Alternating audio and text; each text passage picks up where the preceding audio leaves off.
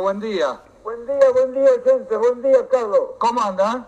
Y acá estoy siempre listo, vos sabés que me das, me das cada sorpresa porque vos me querés sorprender. Claro, Pero claro. mi disco rígido mental responde con algunas omisiones, errores, pero creo que estoy preparado. De alguna manera vamos a ver, porque vos tenés que... No te olvides que yo no veo, que yo no escribo, Sí. que tengo 92 años y que estoy con el rígido, el rígido eso que... No, pero- ¿Cómo se dice ahora? eh? Pero el disco rígido de la memoria está intacto. Bueno, es lo único que me queda más o menos, ojalá me dure, y estoy aprovechando gracias a la buena voluntad de ustedes, de mis colaboradores, mis asistentes, vos sabés que Hmm. Yo si no fuera por los asistentes que tengo, Sí. que son de fierro, unos son la vista y eh, los que escriben, mi hijo, mi hija, mi sobrino Arbonés, mi gran amigo Tito Llové, gracias a ellos yo puedo hacer esto que estoy haciendo con vos, Carlito. Ernesto Arbonese es uno de tus principales asistentes, Es ¿no? mi sobrino y muy, muy buen asistente mío, es una barbaridad. Y mis hijos y mi,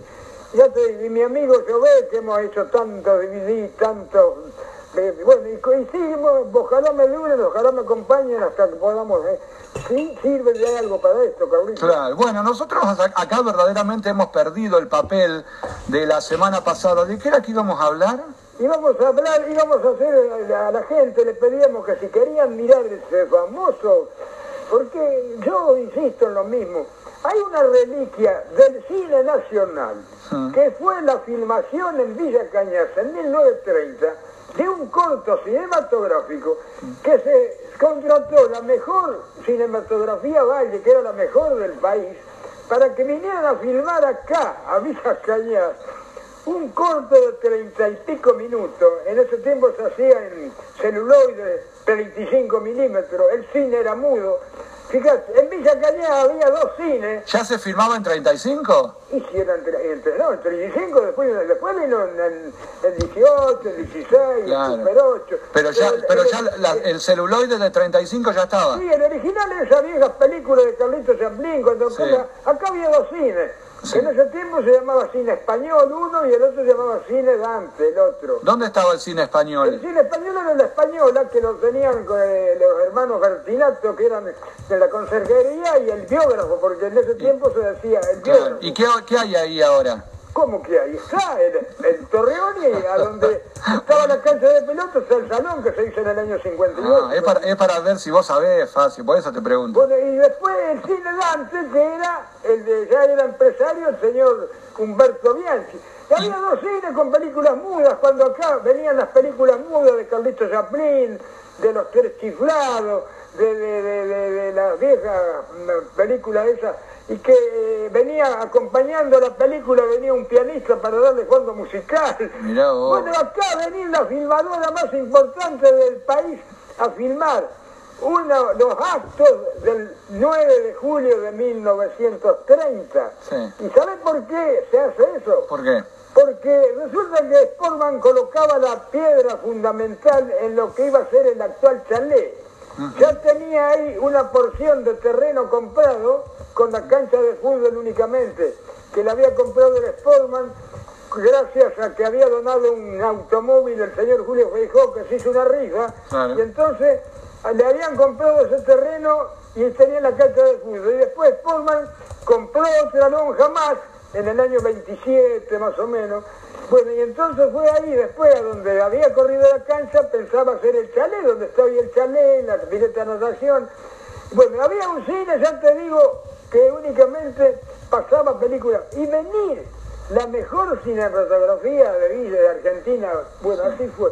Y se filmó esa película acá en Villa Cañas, Sí. que tiene todos los festejos. Primero unas panorámicas del pueblo, ¿te imaginás esas panorámicas de las calles, Ramón Gastón, la plaza, el acto del 9 de julio en la plaza, la salida de los chicos del fiscal 178, eh, los oradores cuando se hacía el acto cívico, que estaba el intendente, que estaban todas las autoridades y algunos vecinales. Después cuando se hace la colocación de la piedra fundamental, donde el padrino era don Julio Feijó, su señora, donde don Adolfo Urch era el presidente, donde viene la gente de Venado Tuerto, donde hay quienes discursan ahí, que eran en ese tiempo el doctor Castro, que era presidente de la Liga Regional del Sur, el presidente que era del Club Centenario, que era un cura párroco, que era presidente del Centenario, etc. Y además la cantidad de gente que nosotros, los que somos de esa época, si hay algunos, los conocíamos, eran jóvenes, vecinos, la, cualquier, las sociedades, les recuerdo mucho que encabezaban todas las, digamos, las representaciones, de la, especialmente la sociedad española, italiana, con los clásicos abanderados, no me olvido nunca de don Luis Covena, que era el abanderado de la italiana, el doctor, eh, el señor Sales, que era el abanderado de la española, y vos lo veías ahí todo con la sociedad argentina, que y todo eso, y todo eso para nosotros, a mí, por, yo tenía 4 o 5 años en ese tiempo, no me acuerdo de eso, pero después he repetido. Y todo eso vos lo veías ese mismo día. Mm. El mismo día, 87 años después, no más que lamentablemente no son los actos como eran en ese tiempo, cuando iban todas las escuelas y eran tan los, festejos de la fiesta patria. Bueno, todo eso, bueno, tenés resumido, hoy te sentás frente al... o lo ves, el que quiera verlo gratis, porque eso cuesta centavos, hace un DVD, un CD, en mi, en mi Facebook, porque tengo el Facebook, ¿sabes? Ahí está totalmente ingresado, así que por eso los vuelvo a invitar, y ahí se van a encontrar con sus abuelos, muchos sus bisabuelos, que eran ya personas activísimas en la sociedad cañaseña, Carlitos. Bueno, muy bien, fácil. ¿Y dónde lo puedo conseguir? Eso se puede conseguir eh, ahí, Carlito, ahí en la Joto Carrizo o, el amigo, cualquiera de ellos con un DVD que te lo graban y te lo hacen y vos lo tenés como recuerdo, eso sí. Cada, cuando más viejo se hace, más viejo se hace, más importante se hace. Claro. Y bueno, yo te digo que ese era un poco el, el, afán para que no perder un poco, viste que eso es bueno tener siempre, no atado a la memoria, pero sí hay que estar un poquito, no olvidarse, porque si no, no, no, de alguna manera de esa manera hacemos un poco de, justicia a todo lo que han hecho esta gente que ha pasado en esa época, como yo te decía, las escuelas, las docentes. Vos viste ahí, vos ves ahí a las maestras cuando están frente al frente de la columna de sus alumnos.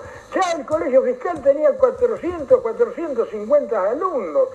Los docentes que fueron gran, un motor, los docentes de esa época que están ahí, que fueron los primeros docentes prácticamente los primeros docentes que tuvo Villa Cañada, porque Villa Cañada del 10 hasta, hasta el 10, hasta el del 2 al 10, prácticamente no tuvo escuela hasta que no se fundó la 178, ¿no es cierto? ¿Y quiénes eran los docentes? Eran maestros particulares, que había acá, había un recordado, yo no lo conocí, el doctor Martínez, un, un, no el doctor, el profesor lo decía Martínez, mm. un señor Fidel Quintana que muchos años, hasta el año 50, fue maestro mío también, era un maestro particular.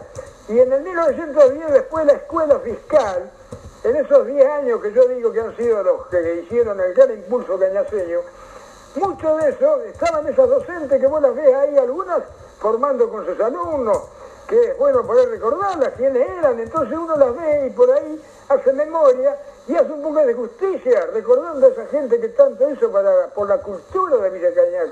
Claro, claro, Y eso es una de las cosas que uno persigue rescatando estos recuerdos viejos. Porque no es vivir, algunos se preguntan, no es vivir, vivir de recuerdo, pero ¿sabes qué, Carlito? Es lindo vivir. Cuando sean grandes y viejos, yo vivo de mi recuerdo. Yo cada vez que veo una foto, cuando rescato algo, Vos sabés que vuelvo a vivir, Carlito. Y los viejos como yo que hablamos nos pasa lo mismo, nos juntamos. Y hay que llegar a los 90 años para darse cuenta que lindo es volver a vivir, Carlito. Y si tenés recuerdos buenos, mejor los buenos, los gratos, los, los malos. Yo tengo un amigo que decía, de los malos nunca tenés que acordarte. Bueno, pero a veces, por eso yo digo que rescatando los buenos, hacemos justicia a esta gente que tanto hizo para el Villa Cañas y por el Villa Cañas que tenemos hoy. Y ese, ese es uno de los motivos, Carlitos. Muy bien. Facio, también hemos visto que has subido en tu página en Facebook una fotografía y unos datos sobre un equipo de primera división de Sportman del año 46. Y yo decía antes de salir al aire con vos que recordás la Copa Caldani, que siempre la recordás. ¿Ese fue el único torneo que ganaron con ese equipo? No, no, no. Estoy Sportman es un equipo ganador. Calculate Pues siempre a- Copa Caldani, Copa Caldani. Para mí fue el único torneo que ganaron. No, no, Sportman ganó tanto. Mira, Sportman empezó a jugar al fútbol en 1914 con el nombre de Villa Cañá Fútbol Club. Y siempre eran torneos o partidos informales. Hasta que después que se fundó la liga acá, Regional del Sur, o mejor dicho, Sportman ingresó antes, jugó un año o dos antes, 28, 29, en la liga venadense. Y acá ya estaban fundados equipos de Villavel, equipos de Lincue, equipos de Teodolina, estaban fundados, pero no había nada formal hasta que no se fundó la Liga Regional del Sur, que la Liga Regional del Sur agrupó acá a los equipos de acá, Santa Isabel, María Teresa, Teodolina, Villa Cañar, este, bueno, la- esa liga hizo, la que, hizo un poco formal el fútbol y a partir del 29-30 se fundó la Liga Regional del Sur. Y ahí jugaron los equipos que yo te nombro, acá estaba Villa Cañas, tenía representación a Ciudad Láquer, Sportman, Independiente, Porteño ya jugaba un club que jugó, duró 10 años, era del barrio Vila, y después jugaban los equipos de Teodolina, Teodolina Fútbol Club y jugaba Huracán, no existía Racing Club, Huracán de Teodolina, que después esa misma gente en el año 49-50 fundó Racing, y a su vez también jugaban algunos equipos, alguna vez se jugó en esta liga Ugues también, bueno, y entonces Sportman ganó varios campeonatos en la Liga Regional del Sur, pues dos, tres o cuatro, creo que Independiente también, dos, tres o cuatro, y en el año 42 el Consejo Federal disolvió la Liga Regional del Sur y Sportman todo, o el Consejo Federal disolvió la Liga Regional del Sur y afilió a todos los clubes en la Liga Benadense. Y también ganó varios campeonatos Sportman, ganó tres campeonatos en la Liga de... En la Liga de ganó tres campeonatos y creo que Independiente ganó tres o cuatro. Algunos como del 38 lo recuerdo perfectamente. Si me preguntás te digo cómo formaba el Independiente del 38. Y sí, mira, y entonces ahí es donde después este, Sportman ganó varios campeonatos, también al básquet pasó exactamente lo mismo, en el año 40 cuando se fundó la liga, la Asociación Benadense de Básquetbol, ahí donde se le dio el impulso al deporte informal, ¿me entendés? Y ahí están los campeonatos que se empiezan a contar, cuántos campeonatos ganados. Todo eso está en los, en los, en los legajos y en los archivos de las ligas y de los, de los acá de, los, de las revistas que se hacían en cada aniversario de los clubes. Cualquiera puede acudir a eso. Mira, yo hace no mucho tiempo tenía 10 años de colección del- de la revista Deporte Regional, que tiene del año 40-50 o del 38-40 hasta el 45-50, toda, porque tenía toda la historia, digamos, toda, hacía las crónicas deportivas del deporte acá de toda la zona, de Venado Tuerto. Bueno, ahí yo se la regalé, que hice mal en regalarlo, tenía que llevar a un museo. Se la regalé toda a Carmana porque es uno de los que, es de los revisores de la... Y espero que siga, sea utilidad, porque siempre es bueno tener esos datos. ¿Qué Carmana? Alberto Carmana, que es uno de los chicos que salió de, mi, de, mis, de, de mis cocinas, porque Ca- Carmanita fue uno de los chicos compañeros. Bueno, él hoy es un gran evocador de lo antiguo, del deporte. Bueno, le di algo a Moñi, algo a Oscar Ansaldi, porque yo sé que son chicos jóvenes, que eso va a perdurar, porque todos esos antecedentes van a servir, van a ir a apelar a esos registros, cuando hay algún olvido o alguna necesidad de aclarar, vos sabiendo la fecha, apelás a esos diarios, a esa revista, a eso, al alma de Nortuerto, al deporte regional, al orden. Eh, ya te digo, el orden yo estaba reviviendo, como me dijiste recién. ¿Sabés? Yo, ¿qué hice buscar? Porque no leo, hice buscar el orden de junio, de julio, 3 de julio de 1945. ¿Y sabés qué dice la crónica del orden? Para que veas qué poquita bolilla le daban. Sí. Nosotros, después de ganar un campeonato que le ganamos los 30 equipos de la liga, No. le ganamos la final los centenarios 5 a 1. Oh. ¿Sabés todo lo que le dedicó el orden? Dice así. Sportman consiguió la Copa Caldani y logró un amplio triunfo sobre Centenario. 5 a 1. Todo lo que dice cuatro líneas. ¿Y sabe qué otra cosa dice?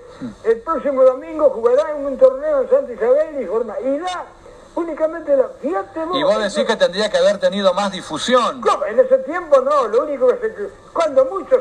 Y se publicaban una semana después, Carlito, porque vos fijaste que se jugaba el domingo, el orden, por ejemplo, o antes el Cañá, una revista que había, un semanario que había que tener, salía el sábado, ocho días después. Y era toda la información, que- pero está la información. Si alguno se acuerda de la fecha, va, apela, va al archivo del orden, que lo tienen todo, ¿no es cierto? Y dice, a ver, buscame el orden de aproximadamente... Pero en esa crónica también dice que un tal Bonifacio Asenjo convirtió cuatro de los cinco goles. Pues, sí le gusta. La Ah, crónica dice así, mira todo lo que Quería que lo dijera, ¿eh? Mirá, mirá lo que dice la crónica. Dice ver. ahí que, lo estoy leyendo- el- lo estoy leyendo acá. del 3 de julio de 1947 dice, Bonifacio Asenjo, Sí. reconocido goleador del Sportman, convirtió cuatro goles aprovechando el juego desarrollado por su compañero de equipo. Este, Mm. O sea que lo- todos, los, todos los demás jugaban para vos. Claro, y sí, y yo le metía un poco adentro. Claro. Y te cuento, ¿querés que te diga cómo formaba mi equipo? Anarco Martínez, Ávila, el negro Ávila y Petty Polinori, con hincho de suplente. Jugaba de ja derecho, como decían antes, Martinelli, que recién, Abrazzi y de Luque de ja izquierdo. De wing derecho jugaba Mursi, jugaba Pita Cainola, jugaba Bonifacio Asenjo, jugaba el Turco Abel y ese día jugaba de win izquierdo Cito Constante. Te digo, hay dos mascotas. Yo lo tengo a Barquito Cafa, que era un chico de 10 años, y Pita lo tiene de mascota a Gatillo Constante, que están en las botas. Y mira que te voy a decir. Vos sabés que Gatillo Constante, desgraciadamente, tuvo un final, muchos de los chicos se acordarán, el hijo de Caricay Constante. ¿Y sabés a quién tengo yo de mascota? Barquito Cafa, que le decíamos de sobrenombre, le decían, era hijo de Cacho Cafa, vive. ¿Y sabés qué casa? Los únicos sobrevivientes de esos jugadores, más los suplentes que eran Ballini, Llorente, este, el otro Ballini, que ahora este Carrizo. ¿Sabés cuáles son los únicos dos sobrevivientes que hay de toda esa lista, Carlito? A ver. El mascota mío, Barquito, que siempre que pasa por acá me saluda, vive en Buenos Aires, que hoy un hombre de 65, 70 años, y él y yo. Somos los únicos dos sobrevivientes de esa fotografía que Mirá están en vos, qué va. ¿Cómo no me va? ¿Cómo no me va a emocionar eso? Claro, claro, claro. Y a qué viejo, ojalá le deseo que muchos lleguen como yo a tener esta satisfacción, Carlito.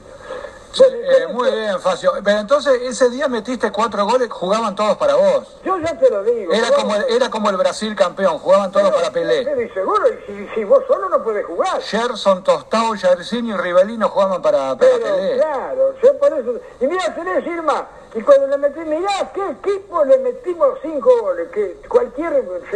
jugaba al arco en el centenario Freire, el actual, es el padre del actual intendente. Y arquero de la selección de Venado. Jugaba Sosa y el, el- el Chivo Vinciguerra. Jugaba 10 el negro Rubio, el mejor jugador de fútbol que había en ese tiempo en Venado y que era un jugador de básquetbol, y el otro Vinciguerra. Jugaba, adelante jugaba Castillo, Medina, Carducci y Argés y Correa. Ese era el equipo de Center. Te lo digo mentalmente, porque yo no pulenía. Y mirá, eso, fíjate a un viejo como yo, esos recuerdos, aunque viva 300 años, no me olvido nunca. Y eso me ayudan a vivir, Carlito. Por eso te decía recién, ojalá todos tengan la suerte que tengo yo y que me sigan así apoyando para que la pueda seguir gozando vos y tu- mis amigos acá y mis, mis hijos. ¿eh? Bueno, muy bien, Bonifacio.